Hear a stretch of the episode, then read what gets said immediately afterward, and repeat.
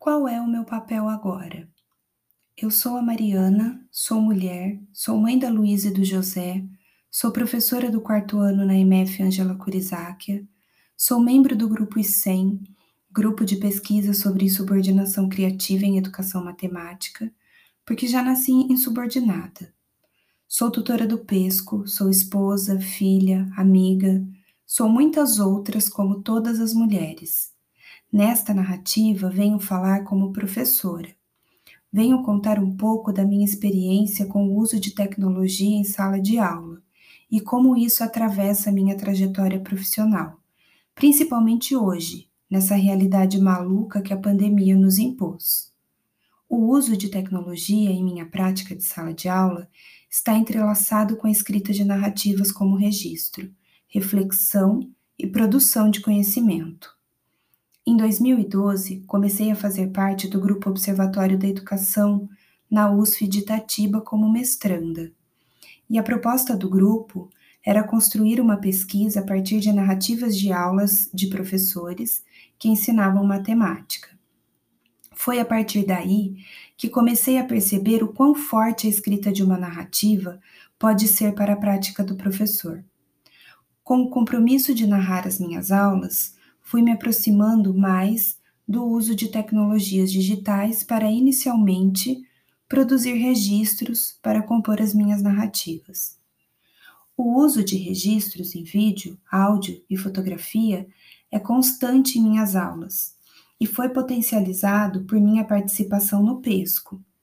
Os alunos já estão habituados, mas aos poucos as ferramentas de tecnologia digital começaram a fazer parte do processo de aprendizagem como registros feito pelos alunos e como fonte de produção de conhecimento.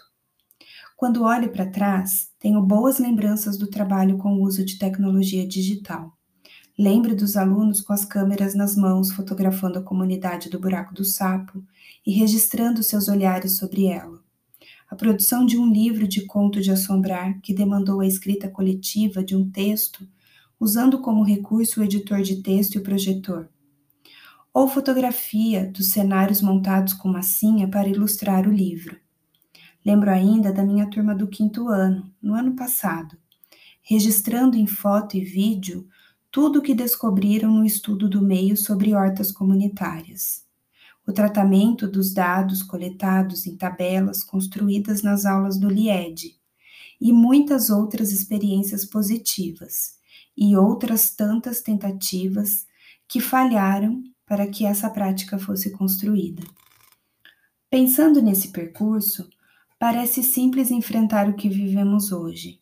Já era de hábito registrar minha prática em forma de narrativa e usar para isso recursos de tecnologia digital.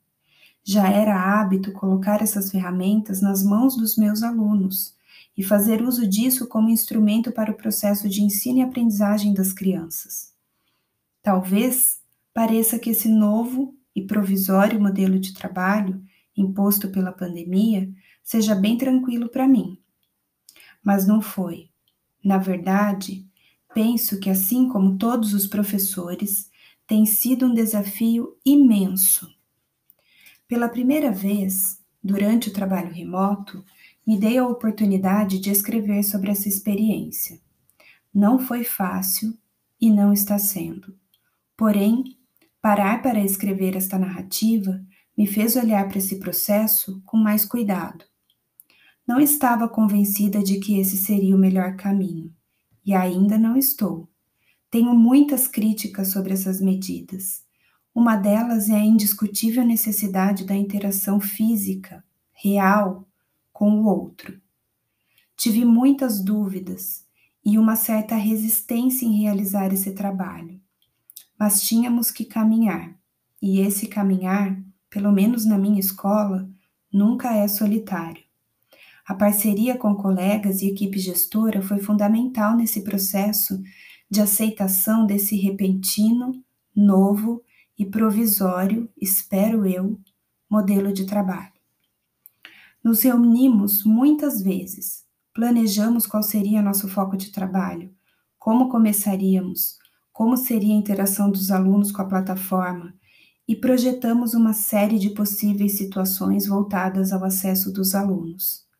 A grande preocupação era não deixar ninguém para trás.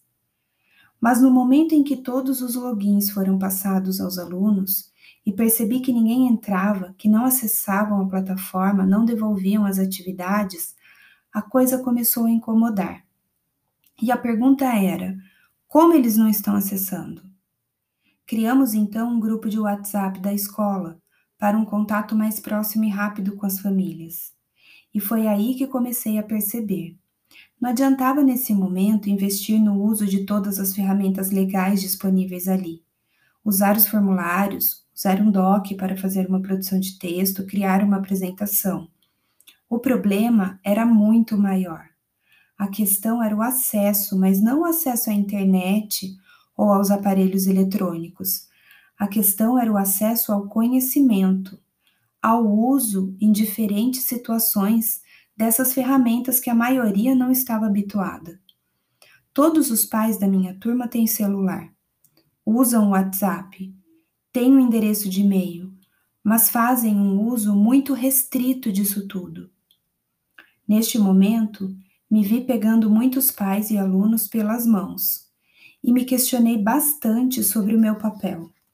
Será que eu tenho mesmo que fazer isso? É esse o meu papel como professora? Olhando para esse percurso, ao escrever esta narrativa, me convenço de que é sim o meu papel. Me vi letrando tecnologicamente pais e alunos. E eu estava ali, aprendendo a ensinar uma coisa que para mim era corriqueira, quando pensava em usar como instrumento de trabalho, mas que nunca tinha sido meu conteúdo, não dessa maneira. Me apoio aqui nas reflexões de Paulo Freire para dizer que nunca tinha trabalhado de fato com a função social desse conhecimento e que mais do que nunca o aprender ao ensinar fez tanto sentido para mim. E no lugar de ensinar a abrir um livro e entender um sumário, estava ensinando a acessar um e-mail e localizar os aplicativos da sala de aula e do Meet. No lugar de ensinar em qual livro ou qual caderno vamos fazer atividade X, estava ensinando como localizar na plataforma as atividades, como essas respostas são enviadas, onde ficam os comentários do professor, como troco de login. No lugar dos materiais perdidos, procuramos senhas esquecidas. À medida que entendi isso, as coisas ficaram um pouco mais leves. Foram muitos dias de contato direto com os pais e alunos, muitas reuniões individuais, muitos tutoriais, muitas explicações detalhadas de cada ferramenta que usaríamos. Estou agora em um momento que aquilo que era minha rotina de sala de aula se mostra possível novamente. Não como era, não com todo o universo de trabalho que o ensino presencial permite, mas pensando no uso de tecnologia na sala de aula, carregada de outros significados. Me arrisco em dizer que cada ferramenta de tecnologia que tenho usado está carregada de outros sentidos, sentidos práticos, que se mostram necessários para esse novo cotidiano dos nossos alunos. Olhando para tudo que foi produzido nesses quase cinco meses de trabalho remoto, vejo a produção de haikais apresentados em vídeos e organizado em um site da escola. Vejo o uso de aplicativos para aprender medida de temperatura. Vejo crianças do quarto e quinto anos escrevendo um texto coletivo usando o Google Docs, e esse texto se transformando em livro. Vejo os alunos aprendendo técnicas de fotografia para compor a ilustração do livro. Vejo um vocabulário específico do universo da tecnologia e informação. Vejo e resolvo brigas no chat das aulas pelo Meet. Sei que tem muita coisa que poderia ser melhor no meio de tudo isso. Sei que o lugar de onde eu falo não reflete a realidade da maior parte da rede, mas é uma realidade que precisa ser considerada. Ainda não estou convencida de que escolhemos o melhor caminho, mas tenho certeza de que a maneira como eu penso o uso de tecnologia digital na sala de aula mudou. Essa é uma narrativa feita para o Pesco por Mariana Pellatieri.